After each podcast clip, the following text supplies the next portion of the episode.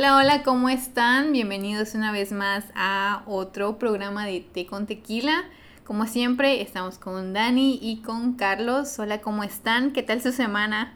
Hola Isa, bastante tranquila la semana. Bastante, no pido mucho.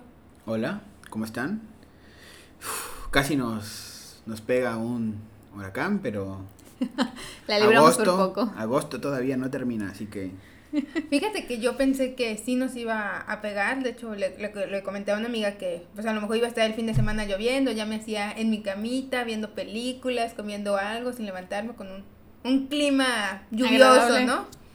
Y no, el Tenemos sol no un, se ha ido. un pleno sol este fin de semana. Todos esperábamos lluvia, pero aquí estamos. Un domingo en esta ocasión, porque la vez pasada publicamos en domingo y por una cuestión bastante ligada al tema de hoy, es que estamos grabando un domingo. Verán, tenemos una cuestión interesante que Dani nos platicaba acerca de los cursos que ella ha estado tomando. Que como ya lo habíamos comentado en otros podcasts, ella ha estado tomando cursos pues para ocupar el tiempo de cuarentena y porque hay un tema que a ella le interesa, ¿no? También les mencionamos en el episodio, en el primer episodio que todos teníamos pues planes a futuro o proyectos que queríamos realizar y hablamos sobre lo que pensaba la gente cuando tú empezabas a emprender un proyecto, ¿no? Entonces, a ver Dani, explícanos qué es lo que te ha pasado que nos contaste a nosotros. o hablas tú o hablo yo, porque yo ya lo escuché. Ah, bueno, o sea, de que lo tengo que contar, lo tengo que contar por Sí. lo que veo. Nada, les estaba comentando ahí, sí, ya Carlos, que Bueno, bueno, podemos ayudarte, no hay ningún problema. El caso es que Dani es este, una de las personas a las cuales se ha interesado por el skincare, que como ustedes saben se puso de moda hace alrededor de unos tres años. Entonces es muy común que dentro del skincare exista esta mm, corriente del cuidado de cosmética natural. Porque muchas mujeres empezaron a relacionar que los productos químicos, entre comillas, eh, eran los que les generaban pues reacciones no tan favorables a su piel, a su cabello o en general también se empezó a ver esta corriente en la comida. Entonces como que iba todo muy ligado, ¿no? Entonces los productos de cosmética natural pues tuvieron este auge. Entonces Dani se interesó y dijo, "Ah, pues voy a tomar unos cursitos, ¿no? Que fue eso lo que empezaste a hacer este ¿Esta cuarentena? Esta cuarentena. cuarentena. Y entonces ella empezó a pensar en un proyecto sobre, pues mira, este producto me gusta, yo lo puedo hacer, lo podría vender. Y nosotros le dijimos, es una buena idea, hazlo. Que también está ligado a otro de nuestros podcasts por si lo quieren checar, si no lo han escuchado ya. Entonces, ahora tenemos este desenlace donde tiene un proyecto, pero se siente insegura de cómo de realizarlo Ajá. porque siente que, le hace falta conocimiento. que le hace falta conocimiento y que no lo puede llevar a cabo todavía. No se siente preparada. Ok, ya me quemaron totalmente con el público, pero bueno. Sí, parte de todo esto principalmente inició fuera de el skincare, más bien al cuidado personal, el cuidado de la naturaleza. Creo que es un punto que se debe de contemplar El bastante. zero waste. Exacto. Sobre todo el hecho de que ahorita estamos generando bastante basura con los cubrebocas. Y con Más los aparte- plásticos que se están utilizando para la comida desechable. Con todos los plásticos y todo, más aparte pues toda la basura que en sí ya generamos. Ok. Entonces, sobre eso nos damos, bueno, yo cuando inicié esto, fuera de que tomé unos cursos, este, me uní a unos grupos y parte del grupo, pues hay personas que son, o sea, no te dicen qué tanto estudiadas son, pero que están en desacuerdo que la gente que apenas está iniciando saque su producto así nada más. Porque la realidad es que hay gente que no tiene conocimientos ni nada. O sea, no estoy diciendo que yo tenga, wow, unos conocimientos increíbles, ¿no? Y Que nosotros decimos que sí los tienes porque en realidad tienes una carrera en la cual podrías fácilmente desarrollar ese tipo de productos. Eso sí.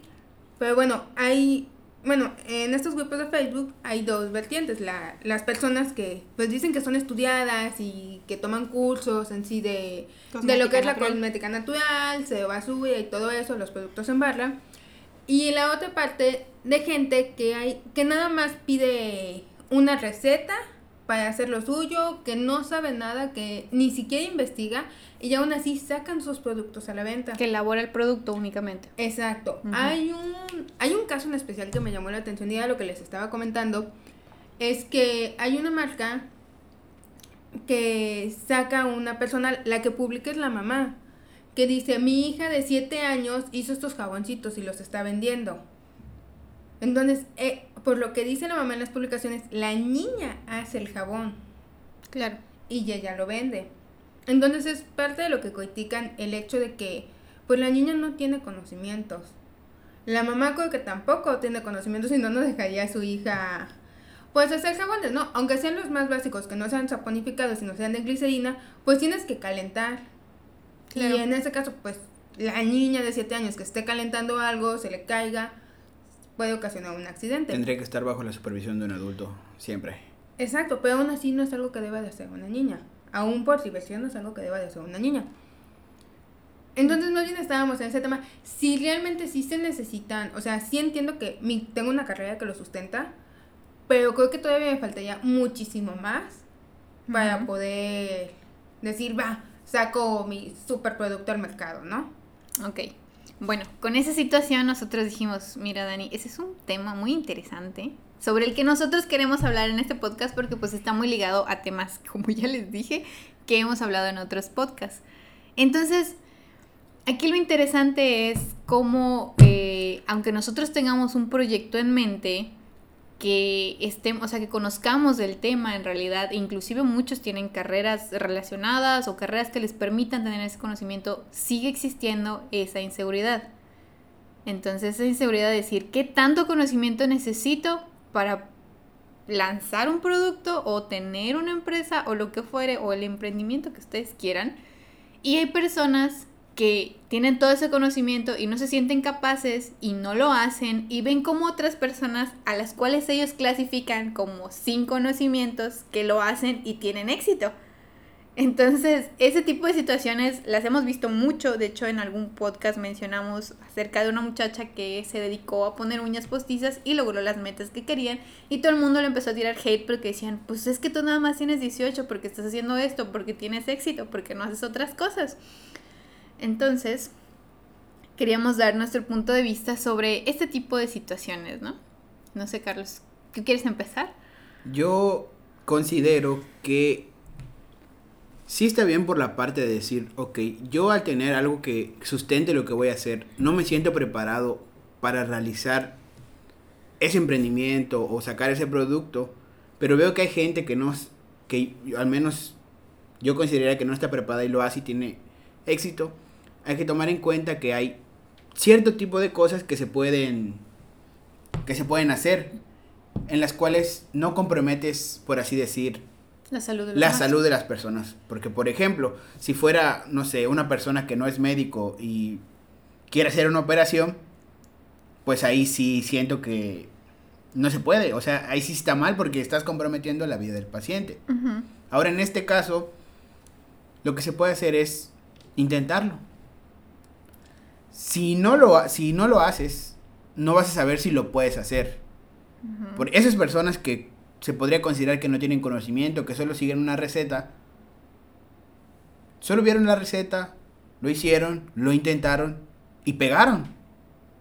Aprovecharon esa oportunidad. En cambio, pues una persona que no se siente preparada, ni siquiera lo intenta o ni siquiera hace, no, pues lo voy a intentar, aunque no me sienta preparado y aunque podrá considerar que tiene cierto nivel de conocimiento y nunca lo hace. Entonces, el hacerlo, lo, intento una vez, lo sigo haciendo, lo sigo haciendo, y va a llegar en un punto en el que le vas a pegar, vas a, atinarle, por así decirlo. Entonces, aquí es intentarlo. Ok, yo creo que mi caso más bien se va al punto de que, o sea, tenemos una carrera y tenemos una carrera que lo sustenta, pero por lo mismo que tenemos una carrera, sabemos que las cosas no salen tan rápido. Eres consciente. Eres consciente. Y lo que tú le vas a vender a la persona, pues es algo que realmente tú puedas asegurar, tú puedas confirmar y necesitas, a mi parecer, realizar ciertas pruebas, ¿no? O sea, la realidad es que tengo entendido que para sacar, digamos, jabones artesanales, pues no hay un no hay nada una legislación. no hay una legislación como tal. Entonces son cosas que me causa conflicto porque pues estamos acostumbrados a, ok, para sacar algo tengo que seguir estas reglas, tengo que cumplir con esto, tengo que hacer estos análisis para poder decir, ok, mi producto Funciona. funciona, Es es, seguro. estable, seguro, vale la pena, porque al final de cuentas se utiliza en el cuerpo. Entonces, Ok. al no existir esto y la realidad es que es de libre venta, el sacarlos así, ¿quién me asegura de que sí estoy vendiendo un producto de calidad? Porque, bueno, mi parecer es que mi opinión puede ser muy subjetiva Sí. muy, muy subjetiva.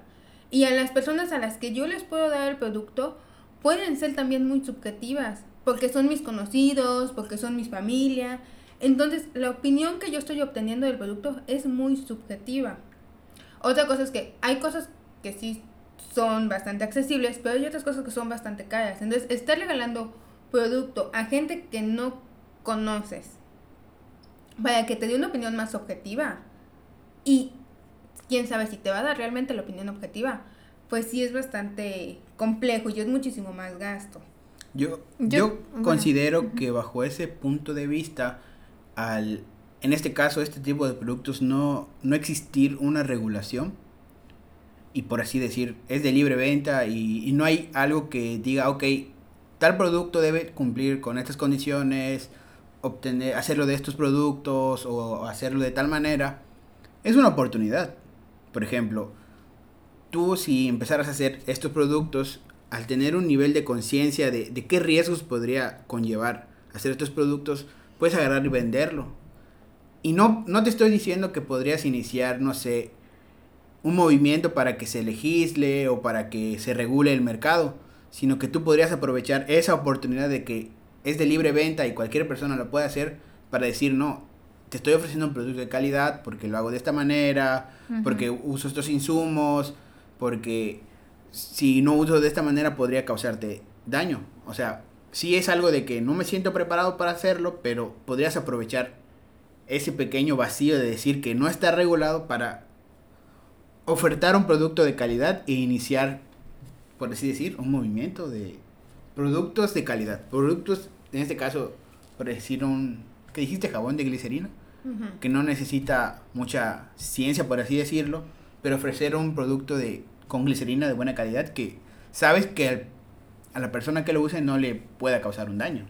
Bueno, yo aquí quisiera tomar dos vertientes, ¿no? Vamos retomando el hecho de que hay muchas personas que con o sin conocimientos le venden productos a quien quieras y en realidad pues se basa más en la habilidad que tienes de vender que en realidad el producto En que estás labia. haciendo. Existe un movimiento muy interesante acerca de cómo las personas que se catalogaron como personas influencers o personas populares dentro de las redes sociales empezaron a vender productos al por mayor, productos que inclusive podrían generar un daño al consumidor, productos para bajar de peso, vitaminas, suplementos, etcétera, ¿no? Productos que son considerados dentro de la legislación mexicana como productos de libre venta. Entonces empezamos a ver este, este movimiento que tú dices, donde empezó a ver ese, como ese hate dirigido hacia esas personas de decir, oye, tú no sabes sobre eso, ¿por qué lo estás vendiendo? Entonces yo creo que aquí tienen un papel muy importante las cuentas que se dedican a hablar sobre la divulgación, sobre la, sobre la educación, por ejemplo. Ahorita que estás hablando sobre productos naturales cosméticos, se me viene a la cabeza una, una colega nuestra que estudió en la facultad con nosotros, que se llama Karina, Karina Flores me parece, que ella tiene un Instagram en el cual prueba este tipo de productos y te da una review. De hecho, hasta te informa sobre los productos, ¿no? Creo que su, su perfil en Instagram es Dark Beauty, no estoy muy segura, pero la pueden seguir igual si gustan. Yo creo que ahí es donde ellos fungen un papel interesante, entonces en vez de que tú le estés dando, ahora sí que regalando a las personas X para tener una opinión objetiva, podrías dirigirte hacia, esos, hacia esas personas que tienen ese conocimiento y que te van a dar una opinión objetiva de tu producto en desarrollo. No nada más dárselo a X o Y personas y entonces ya no sería como tirar tu dinero a la basura, sino como hacer una inversión. Porque si esas personas te pueden aportar algo debido al conocimiento que ellos tienen, porque probablemente ellos no estén enfocados hacia vender un producto, sino hacia informar. O sea, el, el, servicio que ellos están dando es la información que te brindan en sus perfiles y probablemente ellos te puedan asesorar, porque también esa es otra cuestión. Si tú lo que quieres vender es un producto, te enfocas en desarrollar un producto adecuado, venderlo y gestionarlo de la mejor forma, ¿no? En cambio que si tú estás vendiendo un servicio, que eso se ha vuelto muy común, que es monetizar tu conocimiento. Y en ese caso me refiero a todas aquellas personas que tienen un conocimiento específico, una carrera, una maestría, un doctorado, en lo que fuere, o inclusive un montón de certificados porque hay muchas cosas que pues no requieren un estudio en particular, pero tienen ese conocimiento y entonces te enseñan, te enseñan cómo hacer este producto, te enseñan a cómo hacer microblending, cómo planchar cejas o, este tipo de cosas que pues en teoría sí requieren un... un... Nivel de conocimiento. Ajá, pero tampoco tan específico, ¿no? Y eso se ha vuelto muy común. Entonces, como estas personas en este momento tienen un mercado muy grande porque está cuarentena, este, todos han empezado a decir, no manches, es que esa persona tiene como 15 o 20 cursos y 20 diplomados y 20 certificados y se la pasa leyendo y haciendo todo este tipo de cosas. Demonios, yo debería de hacerlo. O sea, empiezas a sentir esa como que desventaja porque esa otra persona ha estado invirtiendo en ese tipo de conocimientos y realmente es un servicio que los que te están vendiendo originalmente, los que tienen el conocimiento, pues lo han, sabido vender. Porque si no, no habría tanta gente tomando ese tipo de cursos. Entonces ahí depende mucho si quieres caer en ese marketing de decir, ay, como que me hacen falta muchos cursos. Pero pues realmente si tú tienes el conocimiento, tú estás diseñando ese producto y tú realmente quieres lanzarlo a la venta, si llega un punto donde una vez que ya estás consciente en el sentido de que tu producto es bueno, o sea, que funciona, tienes que arriesgarte a decir, bueno, pues la realidad es que puede funcionarle a un 80% de la población y voy a tener un 20% que pues no va a funcionar o a los que no les va a llamar la atención, pero si es un proceso muy largo donde te tienes que estar como que automotivando para no caer en el punto de decir, ay, pues es que nada más tengo como cinco visitas o diez visitas o no se ha vendido o lo que fuera. Tienes que como que ir haciendo ese control de calidad, inclusive contigo mismo, para que pues, sigas en ese camino y no te desanimes. Y sí, es un, es un camino largo. Largo y difícil, o sea. Pero pues te puedes ayudar mucho de, de este tipo de, de situaciones, ¿no? O sea, enfocarte hacia, ok, quiero desarrollar un producto muy, muy, muy bueno, pues sí va a llevar tiempo, pero puedes desarrollar pequeños productitos en el camino, ya sabes, o sea, que te ayuden a ti a ver qué estrategia de marketing puedes utilizar. Por ejemplo, algo más sencillo que no sea tan, tan intrusivo, no sé, por ejemplo, no sé, algún shampoo sólido o algún pad para el rostro que pues en teoría no tendría que generarle alguna reacción adversa a la persona. Bueno, el champú sí puede generar alguna, dependiendo de los ingredientes que tenga. y pues tú sabrás más sobre eso del cabello, ¿no? Lo que sí como tú hablas, es algún pad, ¿no? De hecho, bueno, aquí hablando ya en confianza, este, inicié haciendo unos pads, pero antes de que yo iniciara los pads, la verdad fue, te estoy hablando de mes y medio atrás, y estaba indecisa en sí, no, y ya, ¿no? Hasta que llegó un punto donde, pues antes no se veían, antes no salían, de hecho me costó trabajo como que investigar sobre ese tema. O sea, no es como que la gran investigación porque las pads no tienen nada de ciencia. Pero este, bueno, los pads, este, ya después de, entre que me decidía, no me decidía, hacía, no hacía, ahorita veo que todo mundo está vendiendo pads, todo mundo está haciendo pads y así como que, ¿qué onda, no? ¿Y qué enseñanza te dejó eso? Que me atrase mucho. O sea, yo creo que si hubiera iniciado cuando se cuando nació la idea. Cuando nació la idea, no digo que pues hubiera vendido un montón, no he vendido ninguno, por cierto. Tengo nada más 17 visitas. Pero tendrías sentado... Pero pues a lo mejor hubiera sido de las primeras en sacarlo, ¿no? Porque la idea, perdón, la idea no era mala. De hecho, unas amigas fue lo, lo que me comentaron, dijeron, pues sí, véndelo, haz, lo que no sé qué. Igual ellas sabían que estaba tomando el curso, me dijo, ¿por qué no sacas bueno, en el curso hicimos jabones. Entonces esos jabones, pues yo les di unos a ellas. Entonces me dijeron, oye, me sirvió mucho el jabón, este, ¿por qué no lo sacas? Que no sé qué. Porque la realidad es que, pues yo no pensaba sacar jabones. De hecho, o sea, yo no pensaba hacer nada de eso. Eh, en un episodio pasado habíamos hablado de que pues, la realidad es que yo buscaba un segundo trabajo. Claro. No algo propio. Ah, ok, ok, ok, ok, ok. Entonces, pues empezó, digo, las patches las había visto, porque sí, la realidad es que sí me interesa este tema de no generar más basura, ayudar al medio ambiente, todo eso. Entonces, creo que es importante, como dice Carlos, el cuando inicies un proyecto, o sea, cuando tengas a la idea, quizás sí iniciarlo. O sea, yo siento que, obviamente no es así, porque hay mercado para todo, pero sí estoy atrasada. Ah, se hubiera iniciado desde antes. En muchas cosas. Bueno, yo aquí, aquí tengo otra historia interesante. Lo siento, yo sigo muchos perfiles de Instagram. Llevo casi ocho años en Instagram y prácticamente es la plataforma que más utilizo. Y a mí, en lo particular, me gusta mucho ver este tipo de emprendimientos y ver cómo manejan sus redes, cómo crecen y todo eso. O sea, más allá de simplemente consumir el contenido, siempre me entero de ese tipo de, de tendencias. Entonces, algo muy similar a lo que tú estás diciendo sucedió con, con los scrunchies con estas donitas que son así como corrugaditas que se usaban en los ochentas me parece, no estoy segura. Y hubo una tendencia, esa tendencia se puso de moda cuando inició la cuarentena, pero pues eran muy caras o las traían de otros lugares y los colores eran pues eran muy básicos. Entonces, para que un accesorio realmente tuviera ese impacto, pues tiene que ser muy único. Y yo me topé con una cuenta a raíz de una de otra colega también que sigo, eh, compañera de la facultad, que etiquetó a esta marca y yo dije, oye, mira, esta marca se ve interesante. Entonces cuando yo entro al perfil y veo las scrunchies que tiene, a mí me encantaron. O sea, realmente no era un producto diferente en el sentido de, pues estas scrunchies te hacen súper poderosa o, o así, ¿no? Pero eran, era un producto hecho con dedicación, era un producto que estaba muy bien presentado, o sea, si ustedes van a ese perfil y ven las imágenes que se llama Manos de Gregoria, por cierto, este tiene una estética que a ti te atrae y te llama el hecho de decir qué buena presentación de producto me estás dando. Pero ella no inició cuando inició la tendencia de las scrunchies. Ella de hecho lo empezó hace como unos dos meses, me parece, no estoy muy segura.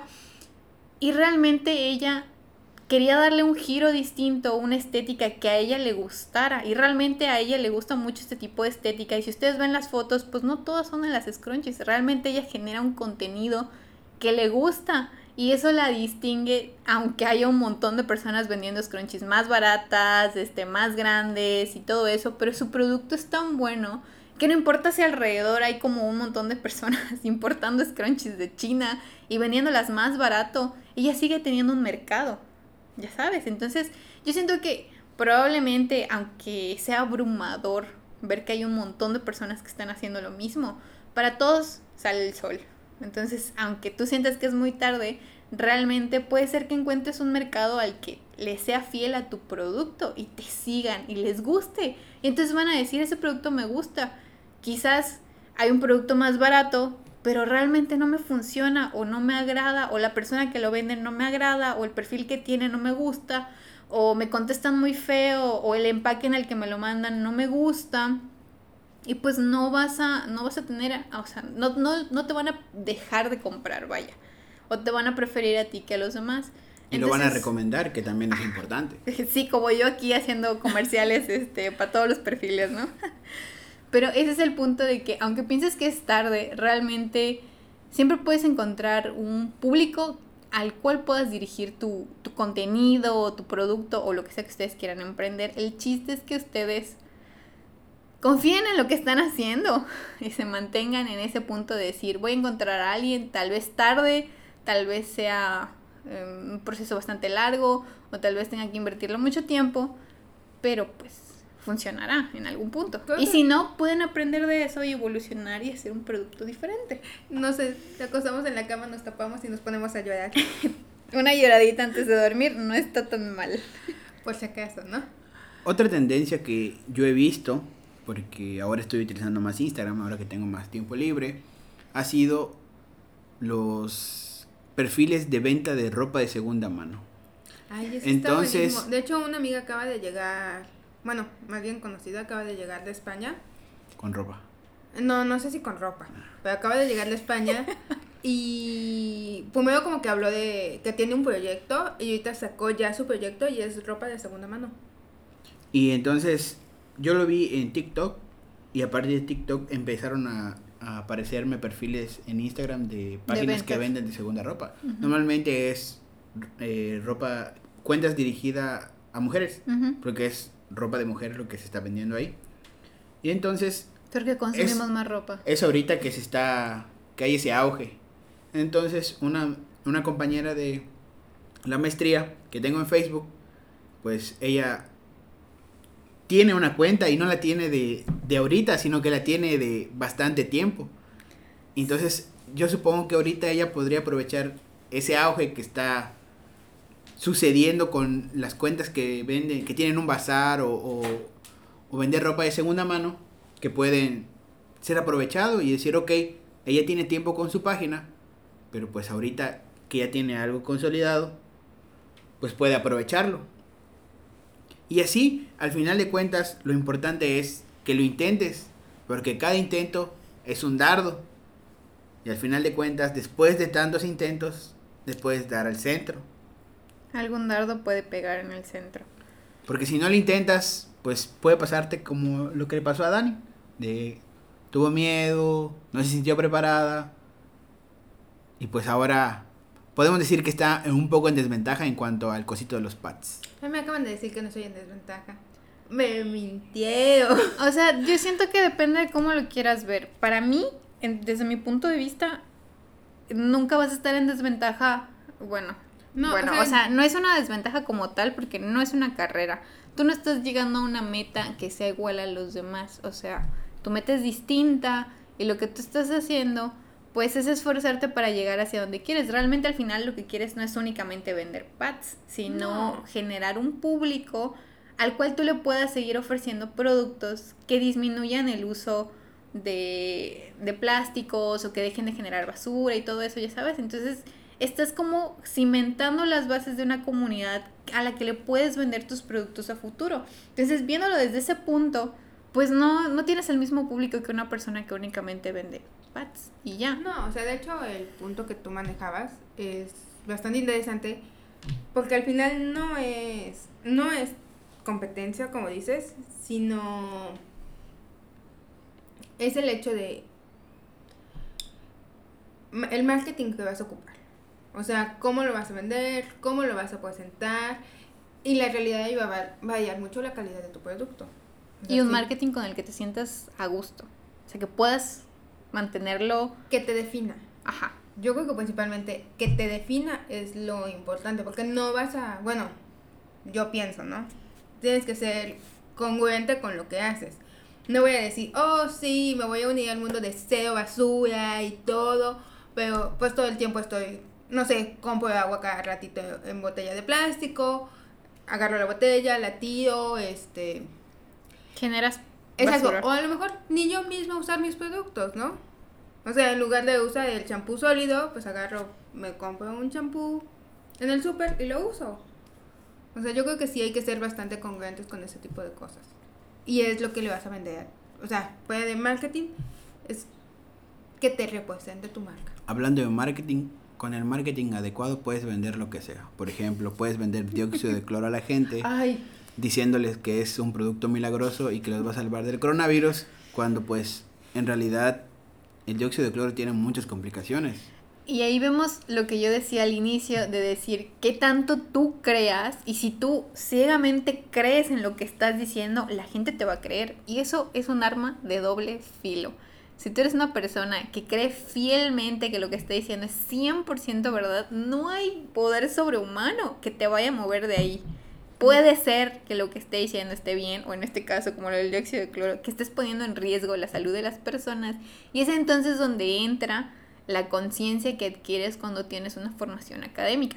En algunos casos, porque hay personas con formaciones académicas que esa conciencia nomás no la adquirieron. nosotros conocemos un químico que promueve el ingerir el dióxido de cloro y hasta hizo un video de cómo preparar el dióxido de cloro. Nosotros sí, no es tanta la crítica, pero sí nos preguntamos el es químico, o sea, cómo lo está haciendo, cómo lo, o sea, cómo puede. ¿Cómo puede estar su conciencia? ¿Cómo puede estar? No, es que parece que de verdad lo cree, o sea, que él cree que funciona.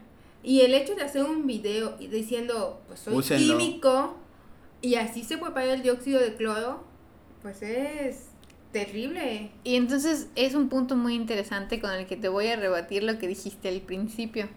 No necesitas tener una educación para realmente tener un conocimiento. Si tú eres una persona autodidacta que baile y genera una conciencia y se da cuenta del daño que puede hacer, puede ser que no necesites una carrera para justificar ese conocimiento o un certificado o lo que sea. Claro, no les estoy diciendo que vayan y le crean a cualquier persona que no tiene conocimiento de absolutamente nada, sino que tenemos información al, al, alcance de la mano y realmente ya no estamos en ese punto de decir, ok, solamente las personas que tienen una educación pueden tener conocimiento. Claro que esto se aplica para todo y así se van a encontrar personas como las que estamos diciendo que representan un riesgo para la salud de los demás, pero también que habiendo esa información, ustedes pueden buscar esa información y darse cuenta de si realmente lo que está diciendo es verdad o no inclusive adquirir conocimiento sobre este nuevo tipo de, de corriente o, de moda o como le queramos llamar sobre los productos naturales o sobre videos nuevos o sobre historia o sobre lo que ustedes quieran. Hay información ahí afuera. No le crean a la primera persona, eso es cierto, pero pues realmente te encuentras en un punto donde no necesariamente necesitas una educación para tener conocimiento. Y hay personas que aunque tienen la educación, mira, los conocimientos nomás no los tienen. Entonces, en la viña del Señor hay muchas cosas. Siempre y cuando sepan ustedes como consumidores qué es lo que están adquiriendo y sean personas realmente conscientes de que están comprando, ya sea un medicamento, un producto de belleza, un, un scrunchie, un servicio, que realmente se informen, vean el perfil que tiene, vean las opiniones que tienen, e inclusive si son recomendaciones, usualmente yo tengo más confianza en, en los productos que me recomiendan porque significa que a esa persona ese producto le gustó. Y si a esa persona le gustó le fue bien, probablemente tenga yo mayor confianza en ellos que en los comentarios random que yo me puedo encontrar en una página de internet. Que es una de las razones por las cuales Amazon es una muy buena, es una muy buena página para vender o comprar cosas porque tienes las reviews de las otras personas y son opiniones que te dicen a ti si ese producto por el que tú estás invirtiendo funciona. Y más que es un producto que no has... Que no has comprado. Ajá, que, que no lo puedes ver, que no lo puedes ver. Fíjate que, bueno, yo sí tengo ese problema. Yo soy más apegada, bueno, obviamente este año no, por el coronavirus, pero yo soy de las personas que me gusta ver el producto. O sea, no soy fan de las compras de internet. Sí me claro. gusta ver el producto, me gusta tocarlo ciertas cosas que se pueden me gusta, puedo dármelas antes de comprarlo. Entonces, a Como mí para sí ver me si causa, estás convencida de, del producto. Para ver si realmente me gusta, si estoy convencida, porque muchas veces las fotos salen muy bonitas, pero la calidad es otra. Marketing. Exacto. Y las típicas imágenes o comentarios que llegan a poner en Facebook que, ay, pedí unas ollas y son unas ollas chiquitas o, o sea, o cosas de juguete, ya sabes. Entonces, ese tipo de cosas sí me causa conflicto. Yo todavía en línea no compro tanto, no soy fan, ni tampoco así nada más por internet, como dice Isa, que no sea recomendado, no suelo comprar. Creo que, de hecho, hasta tendría que decirte, oye, necesito ver lo que compraste para ver si me gusta. Si no lo veo, aunque me lo hayas recomendado, es así como que uh, lo tengo que necesitar mucho para poderlo comprar. Bueno, a mí sí, a mí sí me pasaba eso. Realmente hará unos, bueno, tendrá unos tres o cuatro años que empecé a comprar en línea y en realidad yo únicamente, yo únicamente compro en Amazon por demasiadas, demasiadas, demasiadas malas experiencias fuera de esa página que la verdad, inclusive una hace unos meses, no me gusta arriesgarme en ese sentido. Pero me ha gustado mucho ver hacia dónde se han dirigido las redes sociales. Por ejemplo, Facebook, Facebook Market está teniendo un auge impresionante ahorita. Y tú puedes encontrar ahí lo que sea. Desde unas pesas hasta unas plantas. Macetas, mesas. Cajas. Eh, rompecabezas todo. Cualquier cosa que se pueda vender, lo puedes vender ahí. En Facebook Market. Y también me ha gustado mucho, porque ya les comentaba, llevo bastante tiempo consumiendo Instagram, cómo Instagram ha logrado incluir estas cuentas donde están exclusivamente dirigidas a vender un producto. Y es más, Antes tú nada más encontrabas fotos random porque pues, todos tenían Instagram y te enterabas del chisme y usualmente ese era el punto de la aplicación y después fue más dirigido hacia, oh, ok, vamos a seguir influencers, sí, sí, sí. Y ahora existen esos pequeños comercios que tienen cuentas de Instagram. Por ejemplo, hay una tendencia muy buena que a mí me hubiese encantado que esa tendencia existiese hace unos 3 o 4 años porque yo era súper friki de ese tipo de cosas, de las cosas de papelería existen un montón de cuentas y me da mucho gusto que son cuentas de, de muchachas, bueno, jóvenes también. Muchas son de, de, mexicanos, o sea, las que sigo. Ellos hacen apuntes, eh, siguen esta, esta tendencia de Studigram y tienen una tienda y hacen sus propias tiendas donde venden todos estos productos que la verdad sí son muy difíciles de conseguir y está muy padre cómo ellos tienen esa dinámica. También me había encontrado con las de ropa de segunda mano, las de scrunchies, también existe. Inclusive, bueno, era un poco más como que normal ver ese tipo de cosas. Las que venden comida se han integrado hasta este, hasta este punto de incluir ah. Instagram como su punto de venta. Entonces ahí tienes como que una opción relativamente más cercana, pero de un marketing un poco más elaborado, que puede más representarte a ti sobre cómo vender tu producto. Y está muy interesante. Realmente como consumidor de la aplicación puedes aprender bastante sobre ese tipo de cosas. Y está muy interesante, ves los comentarios, ves las historias, inclusive, no sé, ahí, ahí sí se da mucho la recomendación porque tú etiquetas a la marca. Entonces ahí es como tú vas descubriendo personas. De hecho, si nos quieren seguir en Instagram podemos empezar a compartir ese tipo de cosas, pero son perfiles que yo la verdad sigo hace bastante tiempo y me gusta mucho ver cómo han crecido. Y también se encuentra uno con ese punto de que también mencionabas, que creo que también sería interesante mencionar, es que depende mucho del ambiente que tú tengas a tu alrededor.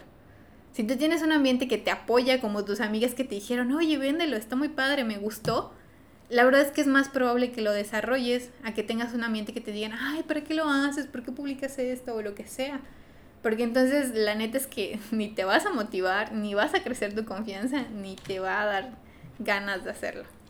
Creo que eso es lo principal, ¿no? Al final siempre el miedo de si van a haber comentarios buenos o van a haber comentarios malos, es lo que te detiene totalmente. Y es que al final siempre va a haber comentarios buenos y comentarios malos. Eso es algo que se debe de entender. Es algo con lo que nunca vas a poder lidiar porque la gente por naturaleza es así. Qué triste. Qué triste, pero la gente es así. Así que podemos decir que si tienes algo en mente, inténtalo. Cada intento es un dardo y de tanto intentarlo puedes dar en el blanco. Como hablamos en el primer episodio de este programa, no tengas miedo al shaming porque el shaming siempre va a existir y inténtalo. Lo que te puedo decir es que lo intentes. No solamente que lo intentes, sino que si vas a hacer un producto, vas a vender un servicio o vas a hacer simplemente una cuenta de Instagram, hazlo lo mejor que puedas. Ponle todo tu esfuerzo y toda tu dedicación y en algún punto vas a tener una recompensa, ya sea monetaria o de aprendizaje, pero al final te va a quedar algo, va a ser algo tuyo y algo que nadie más te habrá dado. Ya sea que eso te dé las bases para un nuevo negocio o te dé un nuevo estilo de vida. Entonces, inténtalo y da lo mejor de ti siempre que puedas para obtener los mejores resultados. Y pues el shaming, señores, eso nunca lo vamos a poder quitar. Así que esperemos que nuestra comunidad no sea tan llena de shaming. Y si tienen algún, algún emprendimiento que nos quieran mostrar, que quieran que lo mencionemos aquí, demos nuestra opinión, lo pueden hacer, adelante. Tenemos afortunadamente muchas personas alrededor de nosotros que lo están intentando y eso en lo particular me gusta mucho. Les deseo el mayor de los éxitos, inclusive a las cuentas que mencionamos y a todos los que no hemos mencionado, pero mencionaremos también. Y si quieren participar en este podcast. También nos pueden avisar en, en el Instagram de Te con Tequila. Pues bueno, creo que eso sería nuestra conclusión, nuestro aporte. Esperemos que los hayamos motivado, que el emprendimiento que se están pensando, si lo realizan o no, se atrevan a hacerlo. Este es el momento, disfrútenlo. Yo creo que de la pandemia podemos aprender que la vida es corta, así que atrévanse a hacerlo. Creo que es más eso, que la vida es corta. Y si no es hoy, ¿cuándo? Pues bueno, nos escuchamos la próxima semana. Muchas gracias y nos vemos. Hasta, luego.